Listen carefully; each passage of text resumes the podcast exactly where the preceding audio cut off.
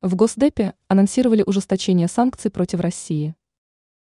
Америка намерена ужесточить санкционные меры против российской стороны. Также Вашингтон будет добиваться лишения РФ доступа к ряду ключевых компонентов для некоторых сфер производства. Информацией по этому поводу, как передает ТАСС, поделился помощник госсекретаря Америки Джеймс О'Брайен. Он полагает, что американской стороне нужно ужесточить свои санкционные меры. При этом дипломат отметил, что Америка будет стремиться сокращать доступ РФ к основным компонентам для производства вооружения. Санкции против РФ. Стоит отметить, что на фоне событий на Украине, на Западе усилили санкционное давление на РФ. Евросоюз недавно утвердил 12-й пакет санкций в отношении российской стороны. Эти меры касаются импорта и экспорта ряда товаров.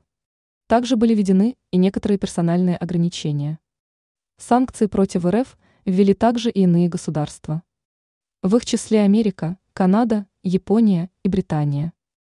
Ранее стало известно о том, что ЕС столкнулся с определенными трудностями при составлении новых мер против российской стороны.